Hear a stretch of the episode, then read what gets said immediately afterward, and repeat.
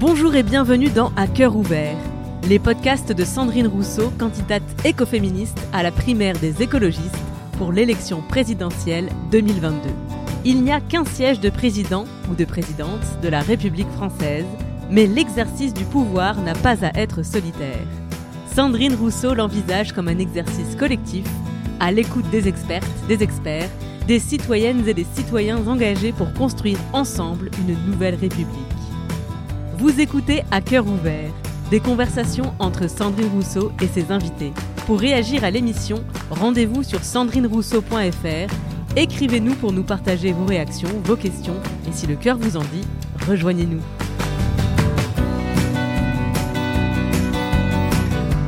Qui gère l'aide sociale à l'enfance et comment ce service public essentiel est-il géré justement? Qu'advient-il des enfants placés à leur majorité? Comment suit-on leur accompagnement tout au long de leur placement Vous allez l'entendre, les réponses à ces questions laissent grandement à désirer et c'est un euphémisme. Alors, comment pourrait-on faire mieux Et que peuvent faire les futurs élus à la région?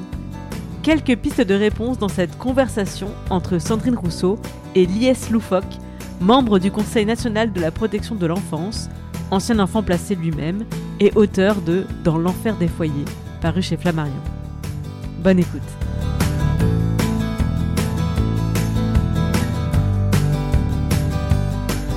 Bonjour Lies Loufoque. Bonjour Sandrine.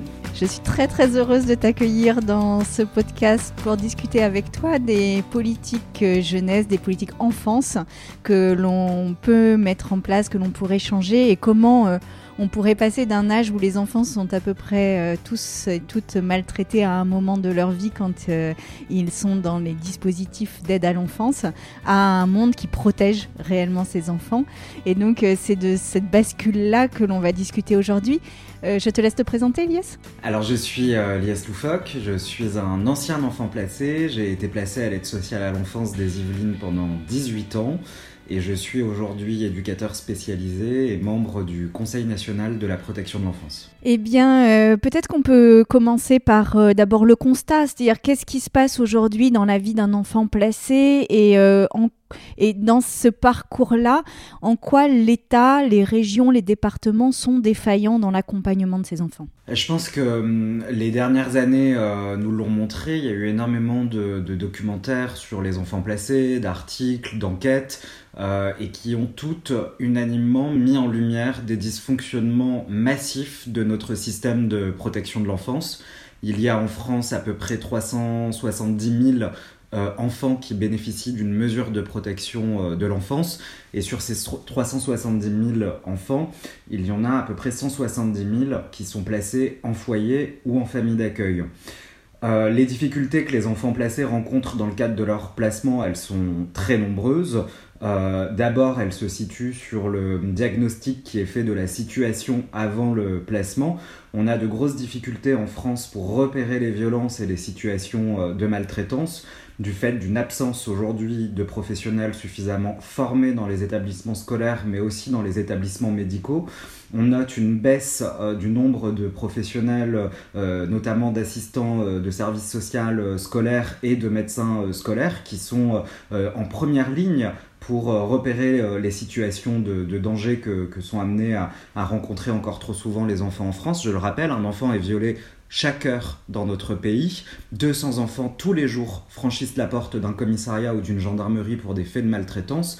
C'est un fléau qui touche toutes les classes sociales, qui touche euh, tous les territoires et qui pourtant est encore beaucoup trop sous-évalué dans l'élaboration des politiques publiques. Alors peut-être peut-être on, s'arrête là-dessus puis après on, continue le constat mais euh, donc euh, quand tu dis qu'on a besoin de former les personnes là on, est d'accord que c'est une défaillance collective puisque et du coup on peut renverser aussi la, la, manière de le voir en se disant que on peut mettre en place à tous les échelons ces formations donc Qu'est-ce qu'il faudrait pour toi euh, dans, cette, dans ce parcours de formation? Non seulement on, doit mettre en place des, formations, mais surtout ces formations, elles sont obligatoires et elles sont inscrites dans la loi. Par exemple, pour les professionnels de l'éducation nationale, il y a dans le code de l'éducation, euh, euh, comment on appelle ça? Dans le, Si, c'est le code de l'éducation. Dans le code de l'éducation, il y a un certain nombre d'articles et de mesures qui obligent l'éducation nationale à former ses fonctionnaires au repérage des violences et, et au diagnostic des situations de maltraitance et notamment des procédures de signalement d'enfants en danger. Et ces formations ne sont toujours pas mises en œuvre par le ministère de l'Éducation nationale. D'ailleurs, la loi prévoit que ce soit des formations communes avec l'ensemble des professionnels de, qui concourent à la protection de l'enfance. Donc ça devrait normalement être des formations dispensées à la fois aux professionnels de l'éducation nationale, mais aussi euh, aux fonctionnaires euh, territoriaux qui travaillent dans les départements et notamment à l'aide sociale à l'enfance. Donc il y a des formations communes, mais qui à ce jour ne sont pas mises en place. Tout cela, évidemment, dans un déni euh, et dans un non-respect euh, de, de, la loi. Voilà. Donc, euh, on a, on a enfin, au-delà de la simple, enfin, de la question qui est délicate de la formation, puisque c'est une question qui nécessite des moyens, on a également, malheureusement, dans notre loi, des vraies carences sur l'encadrement des enfants puisque une fois que les enfants sont reconnus en danger, une fois que le juge des enfants ordonne le placement d'un enfant dans une institution, que ce soit en foyer ou en famille d'accueil, on se rend bien compte que dans les établissements qui sont censés protéger ces enfants et accueillir ces enfants-là, euh, il n'y a aucune obligation d'avoir d'une part un diplôme et d'autre part d'avoir suivi une formation. Donc on se retrouve avec des, des, personnes qui n'ont eu aucune expérience, euh, aucune, euh, aucune formation en matière de développement de l'enfant, de, de, de, de, protection de l'enfance, et qui sont amenés, confrontés à des situations au quotidien auxquelles ils ont de plus en plus de difficultés à répondre. Donc ça, c'est quand même assez aberrant qu'on exige euh, dans les centres de loisirs, dans les centres d'animation, dans les crèches, dans les pouponnières, euh, dans tout un tas d'établissements recevant un public mineur, euh, d'avoir des professionnels diplômés. La loi fixe pour certains cas des, quotas, c'est-à-dire qu'il nous faut un professionnel diplômé pour 6, 5, 7 enfants. En, protection de l'enfance, dans les établissements médico-sociaux de la protection de l'enfance, ces normes d'encadrement, par exemple, ne s'appliquent pas. Et il y a donc un flou juridique auquel il va falloir répondre urgemment, puisque des professionnels non formés, non diplômés au contact d'enfants extrêmement vulnérables, parfois extrêmement traumatisés, qui expriment ce trauma par des symptômes euh, qui, peuvent, euh, qui peuvent être variés, mais qui, euh, mais qui peuvent aussi mettre en difficulté les professionnels, eh bien ça génère des situations de maltraitance, et donc on rajoute du trauma au trauma, et c'est un cercle vicieux dont on ne sort pas encore aujourd'hui. Et euh, je t'ai entendu le dire souvent, mais euh, c'est vrai que dans ces centres d'accueil euh, des enfants placés, les parlementaires ne peuvent pas rentrer. C'est-à-dire qu'il n'y a pas de contrôle social possible de ce qui s'y passe, contrairement par exemple à des prisons ou à des centres de rétention où n'importe quel parlementaire peut se pointer un matin et dire je viens voir les conditions dans lesquelles ces personnes sont accueillies. Eh bien, pour la protection de l'enfance, il n'y a pas ça. Non, tout à fait, tu as tout à fait raison, et c'est un scandale que euh, les parlementaires qui représentent le peuple n'aient pas accès euh, à, euh, à, ces établissements-là. tu l'as dit, les parlementaires ont un droit d'aller de façon inopinée dans les lieux de privation de liberté. alors évidemment, les foyers de l'aide sociale à l'enfance ne sont pas des lieux de privation de liberté, mais néanmoins ce sont des lieux où l'on sait aujourd'hui que les enfants peuvent être victimes de maltraitances extrêmement graves, qui sont des maltraitances institutionnelles, systémiques, et qui trouvent leur source dans une structure qui est défaillante. Tous les rapports le disent, hein, la Cour des comptes, l'IGAS, le, Conseil national euh, des droits de l'homme, la CNCDH, le Défenseur des droits, euh, le Comité international des droits de l'enfant, tous les acteurs nationaux et internationaux, qu'ils soient indépendants ou rattachés à l'État, font le même constat, les enfants dans les institutions sont maltraités. Et les parlementaires n'ont pas le droit de se présenter à la porte d'un foyer euh, du jour au lendemain ou de manière inopinée ou même sur rendez-vous pour aller constater par eux-mêmes euh, ce ravage et ces dégâts. Et, euh, et, oui, ça pose des questions d'ordre démocratique puisque ces institutions sont financées avec de l'argent public. La protection de l'enfance, le budget annuel de l'aide sociale enfance sur le territoire national, c'est quasiment 9 milliards d'euros, donc ce n'est pas un petit budget. Et que nos parlementaires ne soient pas aujourd'hui autorisés à pouvoir non seulement aller vérifier que les enfants soient traités de, de, de bonnes conditions, soient, soient placés dans de bonnes conditions, et que l'argent public qui est dévolu à cette politique publique euh, bah, soit correctement dépensé, c'est un scandale national qu'il va falloir absolument traiter. Euh, et ce n'est pas le seul, euh, ce n'est pas le seul, ce n'est pas la, seule problématique démocratique qu'on rencontre en protection de l'enfance.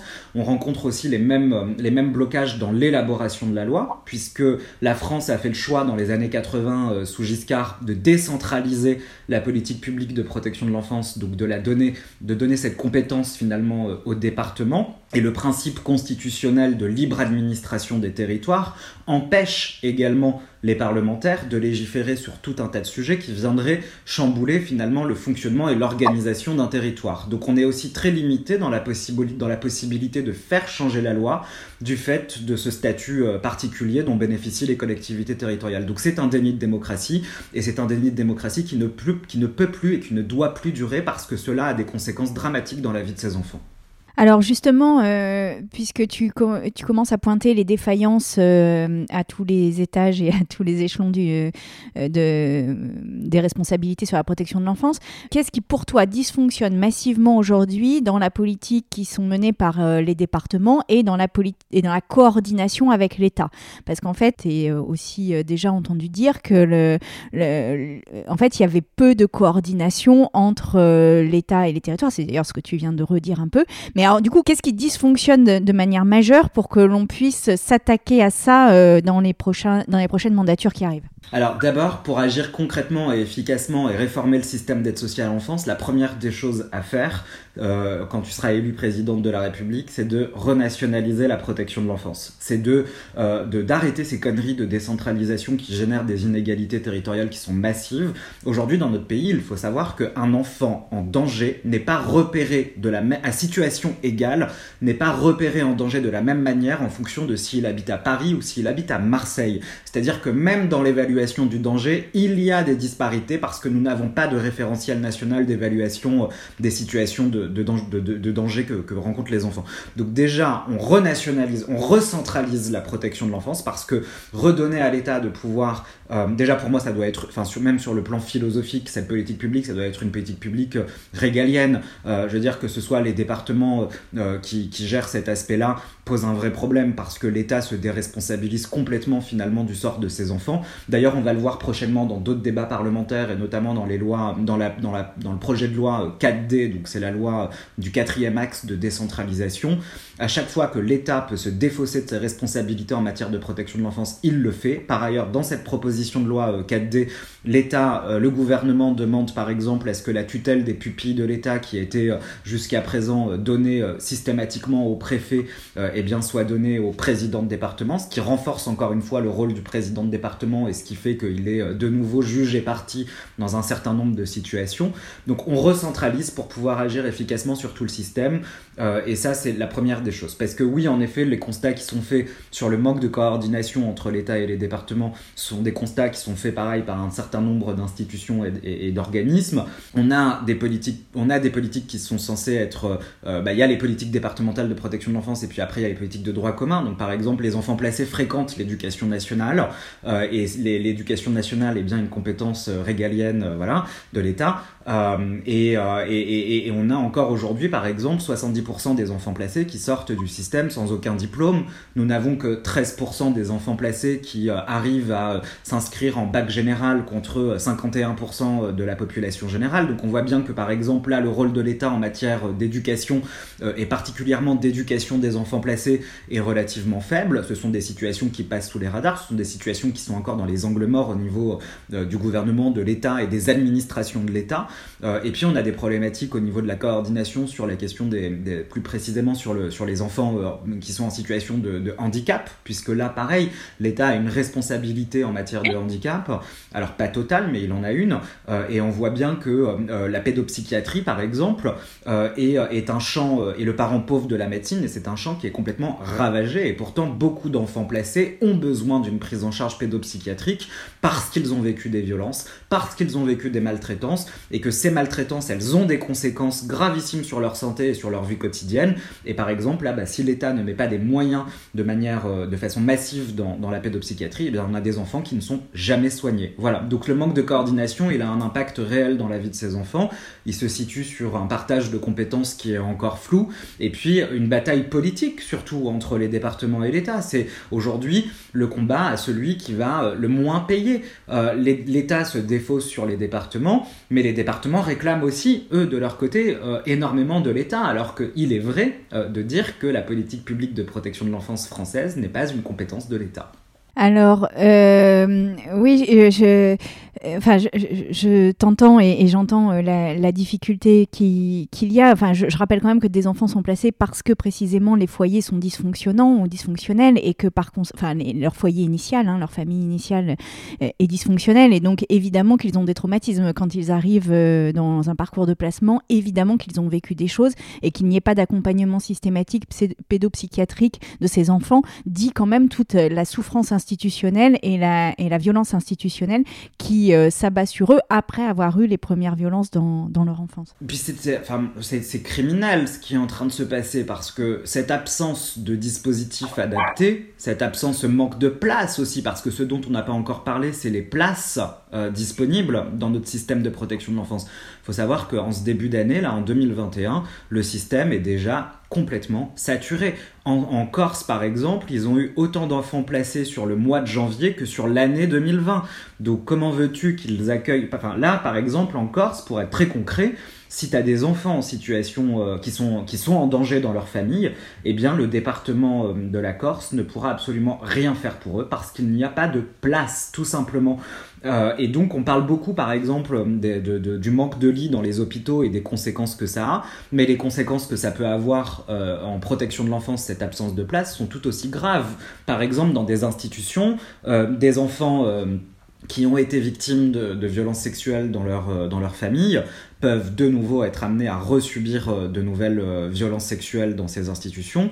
Euh, et, et, moi, je prends, enfin, je prends un exemple que j'ai connu moi-même, à la fois en tant que victime, mais aussi en tant que témoin. Quand j'étais en foyer, un week-end, j'avais vu un enfant de 6 ans handicapé être violé par un jeune plus âgé de 16 ans. et l'enfant auteur, enfin le jeune auteur des violences sexuelles a dû cohabiter avec la victime pendant deux ans parce qu'il n'y avait de la place nulle part ailleurs. Euh, et ça, c'est un scandale. Donc on a des enfants qui cohabitent avec des enfants auteurs de violences sexuelles euh, parce que bah, la pédopsychiatrie, euh, les places en pédopsychiatrie sont manquantes et que les enfants auteurs de violences ne sont quasiment jamais pris en charge. Voilà. Donc, donc ça a des conséquences bien concrètes, bien réelles dans la vie des enfants, qui sont des conséquences ravageuses et dramatiques. On voit qu'il y a des violences sexuelles entre enfants dans les foyers d'accueil d'enfants placés ce qui n'est pas euh, très étonnant dans la mesure où probablement une partie de ces enfants ont eux-mêmes été victimes euh, de violences sexuelles dans leur foyer avant d'arriver et on sait que euh, les traumatismes générés par ces violences peuvent rendre les enfants eux-mêmes violents. du coup, comment on pourrait améliorer ces situations et pour la victime et pour les auteurs de ces violences? Et pour les victimes. Moi, je pense qu'il nous faut, il faut impérativement arrêter de considérer qu'il est aujourd'hui acceptable qu'un enfant victime de violences sexuelles dans une institution soit en mesure de cohabiter avec l'autre enfant qui lui est auteur des, violences. Donc la première des choses à faire, c'était déjà de séparer les enfants, de séparer la victime de son agresseur, ce qui n'est pas le cas aujourd'hui. Euh, après, dans le choix de qui doit partir, c'est toujours un peu délicat parce que ce sont des situations qui s'apprécient individuellement au regard des liens d'attachement de, des enfants avec les professionnels qui peuvent les accompagner qu'on fasse partir l'enfant auteur ou qu'on fasse partir la victime. En tout cas, l'essentiel est de les séparer et de leur apporter à la fois et d'apporter une réponse au niveau euh, médical, euh, psychique, psychologique, psychiatrique, euh, au niveau de la santé, dans l'immédiat, tout de suite, sans attendre. et on le voit d'ailleurs, on a une vraie complexité à ce niveau-là. Parfois, quand les enfants placés dans les institutions sont victimes de violences sexuelles et que les professionnels de bonne volonté veulent les orienter vers les centres médico-psychologiques pour un accompagnement thérapeutique, euh, eh bien, les délais d'attente sont extrêmement longs. Pour la victime, il faut parfois attendre deux ans avant la première consultation. Et donc, on laisse un enfant pendant deux ans sans aucun soin, sans aucun suivi psychique, psychologique, pardon, euh, et, et, donc dans un état de délabrement qui finalement perdure et n'est quasiment jamais résolu. Donc ça, c'est fondamental de, réinjecter de l'argent dans les centres médico-psychologiques ou euh, pédopsychologiques, pédopsychiatriques. Euh, et puis pour l'enfant auteur également, il lui faut un accompagnement médical et, et, éducatif voilà, et, qui, qui aujourd'hui, par manque de place, n'est pas proposé. Et, donc, c'est aussi créer de nouvelles places que de, que de permettre d'avoir des conditions qui permettent à la fois à l'enfant victime et à l'enfant auteur d'être pris en charge et c'est malheureusement pas le cas, euh, pas le cas aujourd'hui. Juste que je voulais dire quand même à ce sujet, parce que je, je, je, suis effaré par, et ça rejoint un peu bah, l'opacité du système de protection de l'enfance aujourd'hui, mais quand on a des faits de violence sexuelle qui se sont produits dans une institution, très souvent, très majoritairement, les professionnels euh, de ces établissements ne signalent pas euh, à la justice euh, les violences sexuelles. Ce qui fait que parfois, quand un enfant a été victime de violences sexuelles dans une institution, eh bien, il n'obtiendra jamais justice parce que les professionnels qui sont chargés, qui sont responsables de lui, ne portent pas plainte pour ne pas porter préjudice à l'enfant auteur de, des violences. Et donc, on est sur une injustice qui est criante et qu'il faut, il faut que ça cesse. Il faut que dès qu'il y a agression sexuelle, dès qu'il y a violence sexuelle, viol, euh, ou autre, euh, que euh, la justice soit saisie comme le prévoit la loi. et en fait, il faudrait juste que les professionnels aussi commencent à respecter la loi, tout simplement. Et là, en l'occurrence, même les enfants victimes eux-mêmes euh, d'autres enfants ne sont pas davantage pris en, considération et en soin, euh, ce qui euh, vraiment fait froid dans le dos et, donne la chair de poule au mauvais sens.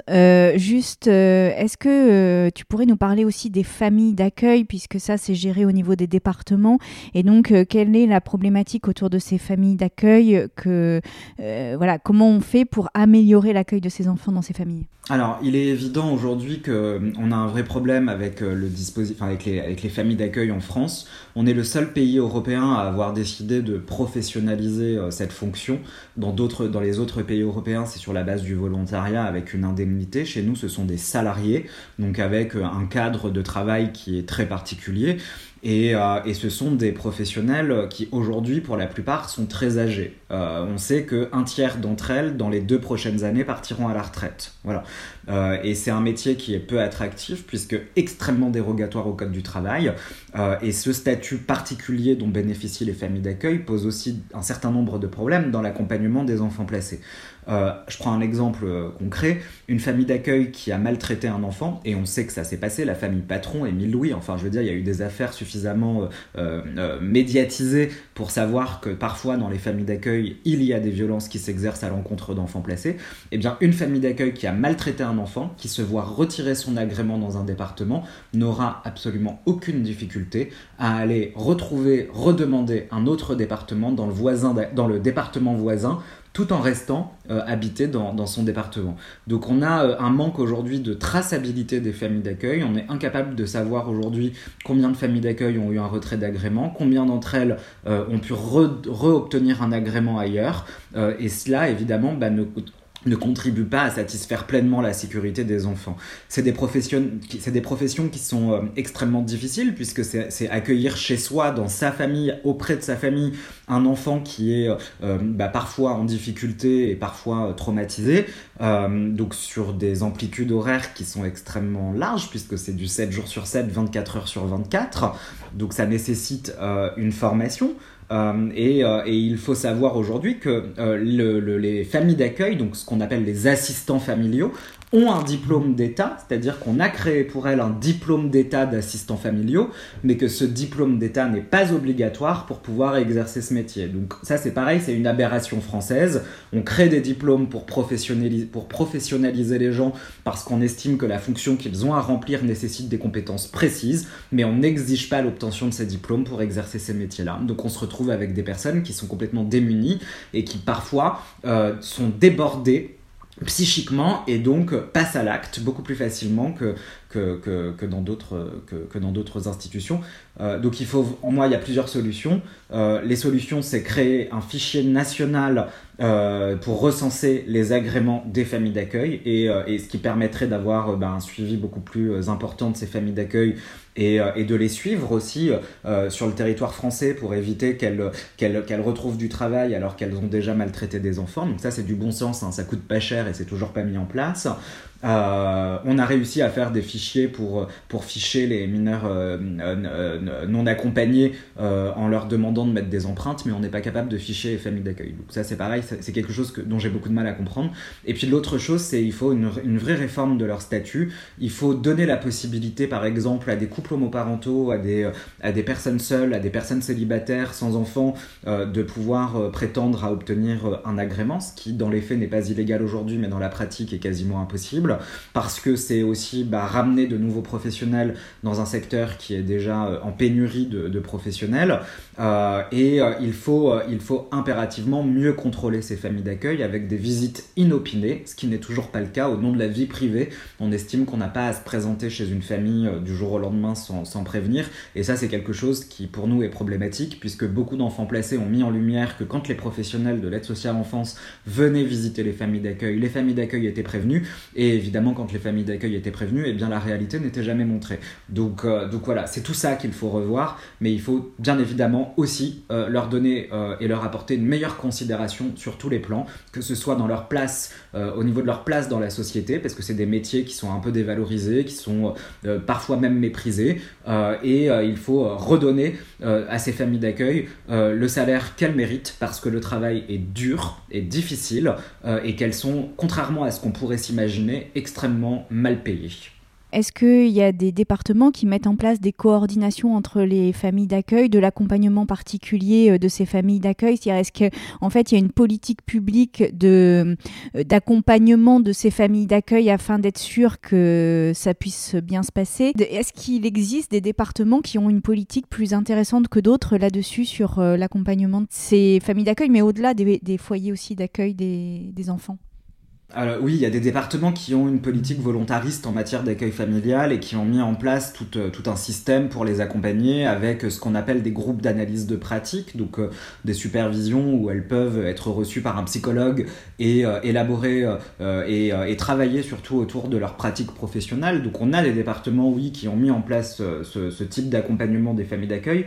Néanmoins, ce qu'elles notent et ce qu'elles ont dit il n'y a pas longtemps d'ailleurs dans le cadre de négociations qui ont été ouvertes par Adrien le secrétaire d'État en charge de l'enfance, euh, c'est que dans, le, dans, le, dans, les, départements, elles ont, beaucoup de difficultés à être intégrées aux équipes, aux équipes éducatives et elles sont, on va dire, un peu le parent pauvre de la protection de l'enfance. Même nous, moi je suis éducateur spécialisé aujourd'hui, j'ai travaillé euh, pendant 4 ans en protection de l'enfance, plus aujourd'hui, mais euh, à, l'époque où j'y ai exercé, les familles d'accueil étaient parfois dans mon propre service extrêmement mal vues, extrêmement méprisées. C'est des femmes qui pour la plupart ont un niveau d'études euh, bah, assez, euh, assez léger, qui n'ont pas eu la possibilité de faire des études supérieures, par exemple. C'est des femmes dans le Nord, quand les usines ont fermé, qui ont euh, choisi de, faire ce métier-là pour ne pas se retrouver aussi bah, au chômage trop longtemps. et on voit qu'il y a dans, leur, dans la manière de les considérer une vraie... une vraie discrimination de classe à leur égard. Et, et, ça, évidemment, ça leur pèse beaucoup sur le moral. Et en tout cas, c'est ce que tous les collectifs et syndicats de familles d'accueil dénoncent aussi aujourd'hui. Et ça, euh, ça renvoie aussi au fait que naturellement, les femmes peuvent accueillir n'importe quel enfant, etc. Donc ça renvoie aussi à des stéréotypes de genre. Et, et comme tu le dis si bien, c'est un métier. Et donc qui dit métier dit euh, compétences, accompagnement, euh, évaluation, enfin tout ce qui a trait à un véritable métier. Et c'est pas du don de soi, c'est réellement un, accompagnement professionnel dont ont besoin ces enfants. Tout à fait. Et d'ailleurs, pour illustrer ton propos et toute la, toute la, toute le tout le, mépris que peut avoir euh, les pouvoirs publics à leur égard. Il n'y a pas si longtemps, j'étais sur un plateau télé avec euh, le ministre en charge de la protection de l'enfance et je n'oublie pas euh, qu'il les a appelés les tatas je veux dire, quand un ministre appelle des professionnels de la protection de l'enfance qui sont des assistants et des assistantes familiales, euh, des assistants familiaux et des assistantes familiales, et qu'on a un ministre qui les appelle les tatas, euh, je tombe de ma chaise. Je tombe littéralement de ma chaise. Je ne comprends pas comment un ministre peut les appeler de cette façon-là. Non, ce ne sont pas des tatas, ce sont des professionnels de la protection de l'enfance qui ont une mission qui est une mission particulière et qu'il faut absolument respecter. Et euh, évidemment, tout cela n'empêche pas qu'elles aient de l'affection et de l'amour pour les enfants qu'elles accueillent, hein, bien sûr, mais euh, évidemment aussi que ça n'est pas que ça et ça n'est pas réductible à ça. Aussi, euh, une autre question, c'est sur les, les enfants placés. Est-ce qu'il y a des moments et est-ce qu'il y a des départements ou, ou des moments organisés par l'État où les enfants placés peuvent se se rencontrer, échanger euh, Est-ce que euh, finalement on, donne aussi la possibilité à ces enfants de s'émanciper du milieu dans lequel ils peuvent vivre euh, Parce que s'ils sont dans une famille d'accueil maltraitante ou s'ils sont dans un foyer maltraitant, en fait, quel ressort ont ces enfants pour le dire, pour trouver de la force pour se... et pour changer de lieu de vie?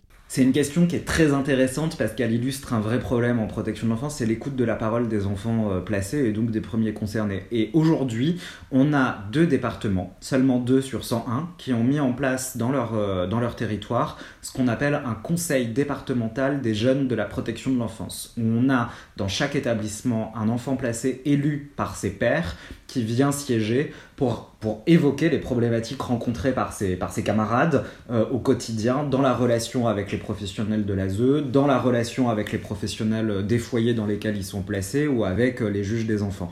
Euh, ça, c'est il n'y a que deux départements, donc c'est la Gironde et l'Allier. donc 2 sur 101, c'est extrêmement faible. Et au niveau de l'État, on a un Conseil national de la protection de l'enfance, donc, dont, je, dont je fais partie, mais nous ne sommes que deux anciens enfants placés et je suis le seul qui est euh, le seul sur 80 membres qui soit âgé de moins de 40 ans. Voilà. Euh, donc on a, euh, on a un vrai problème de la représentation des enfants placés en France parce que je pense qu'on ne veut pas écouter leurs paroles et qu'on ne souhaite pas se donner les moyens d'écouter ce qu'ils ont à nous dire parce que derrière ça nécessiterait de poser des actes. ce que je note, c'est que de plus en plus d'enfants placés, justement par manque d'espace dans leur département pour pouvoir porter cette parole-là, utilisent les réseaux sociaux. Moi, je suis effaré effaré par le nombre de messages que je peux recevoir sur les réseaux sociaux. J'en reçois à peu près une vingtaine par jour, euh, parfois de professionnels qui dénoncent des situations de maltraitance et auxquelles euh, ils sont euh, confrontés et où ils se sentent impuissants, mais aussi énormément d'enfants de, encore placés dans des foyers ou dans des familles d'accueil qui, justement parce qu'ils ne savent pas vers qui se tourner pour dénoncer des situations de maltraitance, eh bien m'écrivent sur les réseaux sociaux. Et ça, c'est vrai que c'est pour moi extrêmement douloureux d'être confronté à cela, parce que d'une part, je crois que je suis un des rares France à voir le caractère massif des violences institutionnelles, étant donné que ces témoignages ne sont recensés nulle part ailleurs, donc ça me laisse un peu démuni.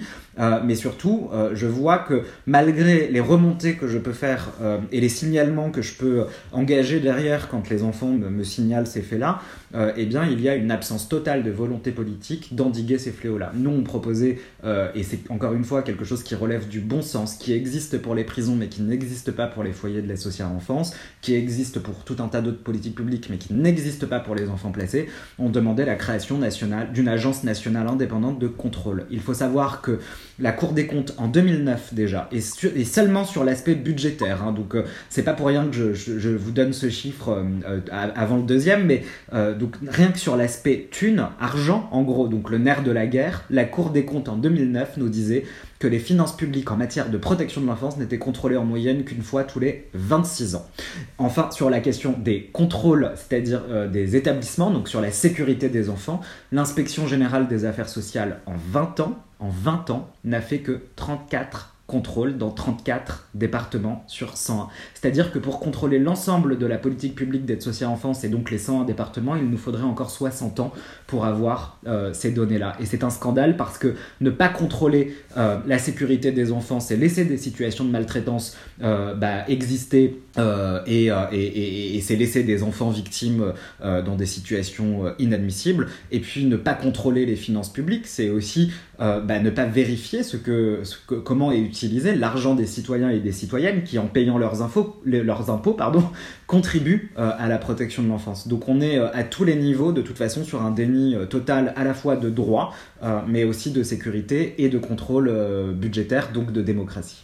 Alors, il y a une chose qui, euh, euh, enfin, un message que l'on pourrait envoyer aux personnes qui sont candidates là pour les départementales, euh, puisque c'est l'échelon essentiel de responsabilité sur la protection de l'enfance, c'est que dans les prochains exécutifs, la protection de l'enfance doit être exercée par des personnes qui ont un poids politique et qui ont vraiment une vision politique de ce que doit être la protection de l'enfance, ce qui n'a, tu, tu, confirmeras ou infirmeras, mais ce qui n'a pas toujours été le cas dans l'histoire des, des conseils départementaux. Donc peut-être que la première révolution elle est là, c'est-à-dire assumer le fait de vouloir cette euh, délégation et d'en assumer le caractère politique et la, vision politique que l'on assume sur cette politique de l'enfance. Eh ben, tu as tout à fait raison. Aujourd'hui, donc sur les 101 départements, alors j'ai pas le chiffre en tête, mais on note que euh, la politique, enfin le, les délégations, euh, donc pour les donc les délégations en matière de protection de l'enfance, donc les vice-présidents, vice-présidentes de départements chargés de la protection de l'enfance, sont des postes essentiellement donnés aux femmes déjà. Euh, donc sur les, 101, sur les 101 départements, on a une majorité de vice-présidentes euh, en charge de la protection de l'enfance et c'est interrogeant parce qu'on est encore dans une vision genrée de cette politique publique, donc c'est une affaire de femmes en fait, hein, la protection de l'enfance. Juste pour dire quand même que les conseils départementaux sont parmi les institutions les plus masculines. Enfin, la dernière fois, il y a eu euh, des élections euh, où il fallait élire un binôme, donc c'est comme ça qu'on a réussi à féminiser les départements. Mais dire du coup que la protection de l'enfance est donnée à une femme dans des institutions qui sont vraiment très très majoritairement masculine, ça dit aussi le faible poids politique que peuvent avoir ces politiques à l'intérieur de l'enceinte. Ce sont souvent en plus des élus qui, euh, oui, n'ont pas, euh, pas une grande visibilité politique, ce sont des élus qui n'étaient pas forcément en haut de la liste. C'est, euh, voilà, c'est, il nous faut, il faut qu'on, nomme quelqu'un à ce poste, donc on va le faire, mais en effet, l'élu en charge de la protection de l'enfance n'est quasiment jamais réellement investi politiquement. D'ailleurs, on le voit quand il y a des documentaires, quand il y a des sujets relatifs à la protection de l'enfance, vous ne voyez jamais sur les chaînes de télévision un élu départemental euh, euh, venir pour expliquer son action ou, euh, ou, expliquer quelle est la vision politique de son territoire sur ces sujets-là. C'est vraiment les grands absents aujourd'hui du débat public et médiatique. Ça interroge et ça ne doit absolument plus se passer. Et c'est pour ça que ces prochaines élections départementales, elles sont fondamentales. Donc oui, il va falloir que les appareils politiques, que l'état-major, les états-majors politiques commencent sincèrement et sérieusement à prendre cette politique publique au sérieux et à lui donner la force politique nécessaire. Euh, et, ça, malheureusement, j'ai l'impression qu'on a encore beaucoup de chemin à faire. J'espère qu'on va avoir un changement de, de tendance euh, là en 2021. Euh, je l'espère sincèrement, parce que c'est une des difficultés qu'on rencontre aujourd'hui, c'est le manque d'interlocuteurs dans les territoires. D'ailleurs, on le voit euh, dans les Hauts-de-Seine, il y a eu un, reportage il n'y a pas très longtemps qui montrait euh, de, grosses, de gros, gros, gros dysfonctionnements dans le département le plus riche de France qui, plaçait, qui place 650 enfants dans des hôtels livrés à eux-mêmes. le journaliste qui avait fait ce documentaire est parti interroger l'élu en charge du département, qui en plus est, pénalement responsable de, ce qui se passe dans son territoire. Hein. Je veux dire, la loi, elle est claire, le président de département est chef de file en matière de protection de l'enfance. Donc il a une responsabilité morale, mais il a aussi une responsabilité légale. Et cette vice-présidente euh, en charge de la protection de l'enfance qu'il est parti interviewer a refusé de répondre à ces questions. Donc on est en plus dans, vraiment une opacité la plus totale sur la manière dont euh, les départements et les élus peuvent euh, gérer ou non d'ailleurs cette politique publique. Donc là, il va vraiment falloir remettre de la transparence. Et c'est pour ça que d'une part, on demande la, la recentralisation de la protection de l'enfance, parce que moi déjà que ce soit des élus qui soient chargés de cette thématique, ça me pose un problème parce que dans certains territoires, on voit bien aussi que bah, en fonction des étiquettes politiques, on va avoir des, dispositifs de protection de l'enfance beaucoup plus respectueux euh, des droits des enfants et de leurs besoins. Euh, et dans d'autres départements avec des, étiquettes politiques différentes, euh, on va avoir une baisse de la qualité de services publics, une baisse du niveau de protection, etc. Et une baisse des moyens parfois alloués aussi à ces sujets-là.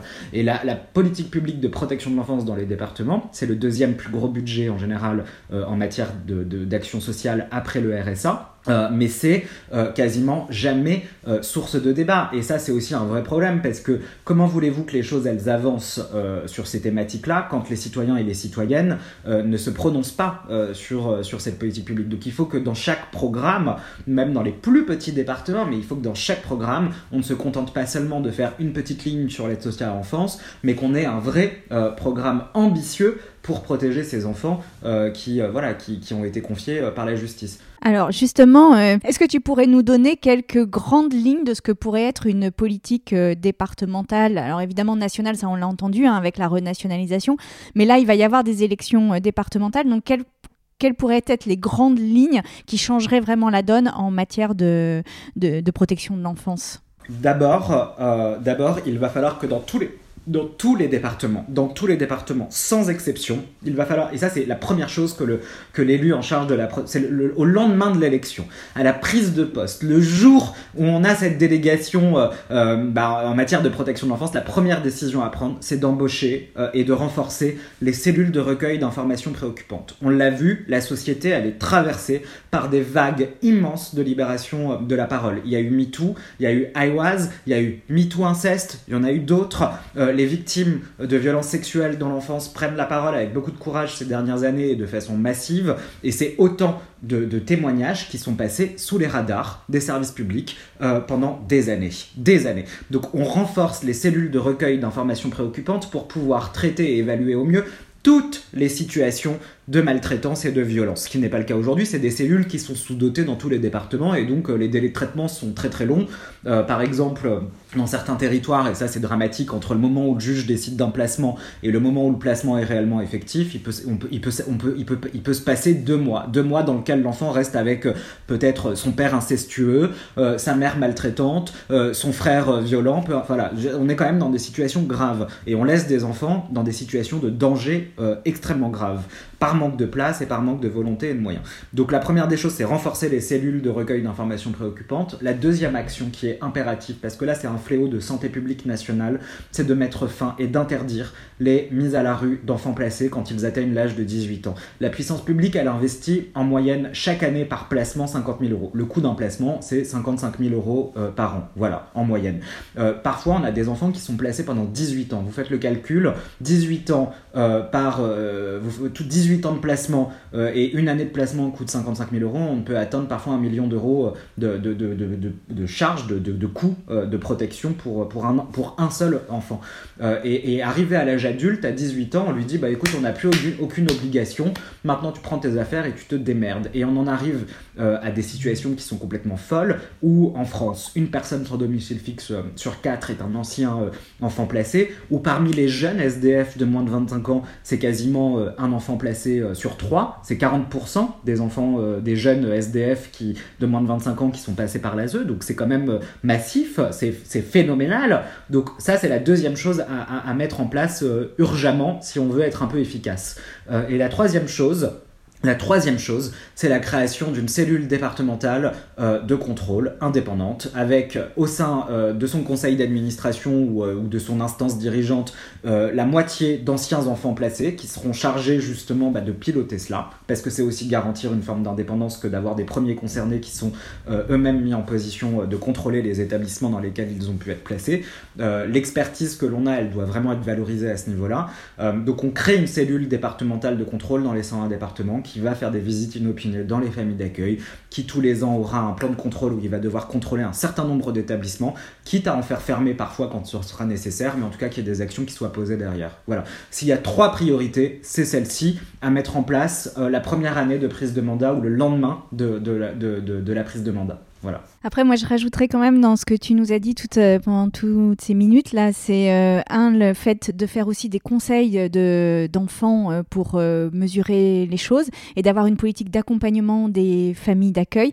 Et je me disais que on a mis l'Église au milieu du village pour marquer aussi la présence de, de la religion, par exemple, quand la religion chrétienne s'est construite. Peut-être que là, pour pour créer une nouvelle république, on pourrait mettre une maison de l'enfance au milieu des départements, ce qui nous permettrait quand même de voir ce qui aujourd'hui est invisible et ce qui est pourtant essentiel, c'est la construction de notre avenir et la protection de nos enfants. Tout à fait, tout à fait. Voilà. Et peut-être le dernier mot pour conclure quand même, c'est juste aller voter. Je sais que les élections départementales, souvent on a la flemme, on n'y voit pas trop l'utilité et, euh, on se dit, ah, c'est pas très important bah sachez que si vous allez voter aux élections départementales, vous pourrez peut-être changer la vie de milliers d'enfants placés qui aujourd'hui souffrent. Voilà.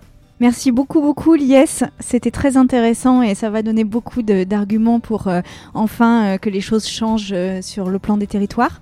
Tu sais, on n'en parle que depuis 7 ans, on n'en parle que depuis 2014, hein, mais euh, le couvercle, on commence tout juste à l'ouvrir, mais, euh, mais, mais voilà, je veux dire, c'est des années et des décennies et des décennies euh, d'absence de, de, de, volonté de, nous protéger, tout simplement, qui, qui, qui conduisent à ça aussi aujourd'hui, tu vois.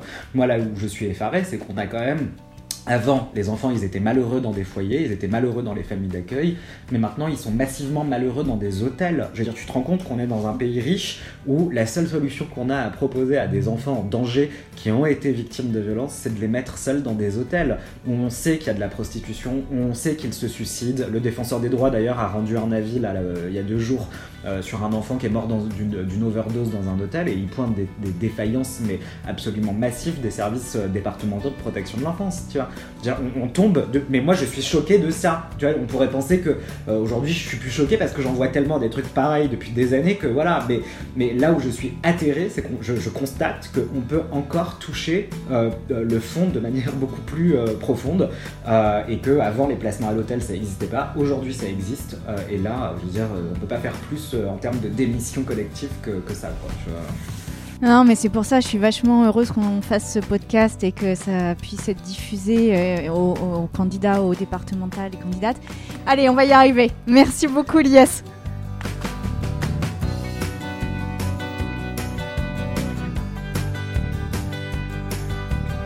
Vous venez d'écouter À cœur ouvert, conversation entre Sandrine Rousseau et les expertes, les experts, citoyens et citoyennes engagés pour construire ensemble une nouvelle République. Si cette émission vous a plu, vous a intéressé, vous a donné envie de réagir, n'hésitez pas à la partager autour de vous.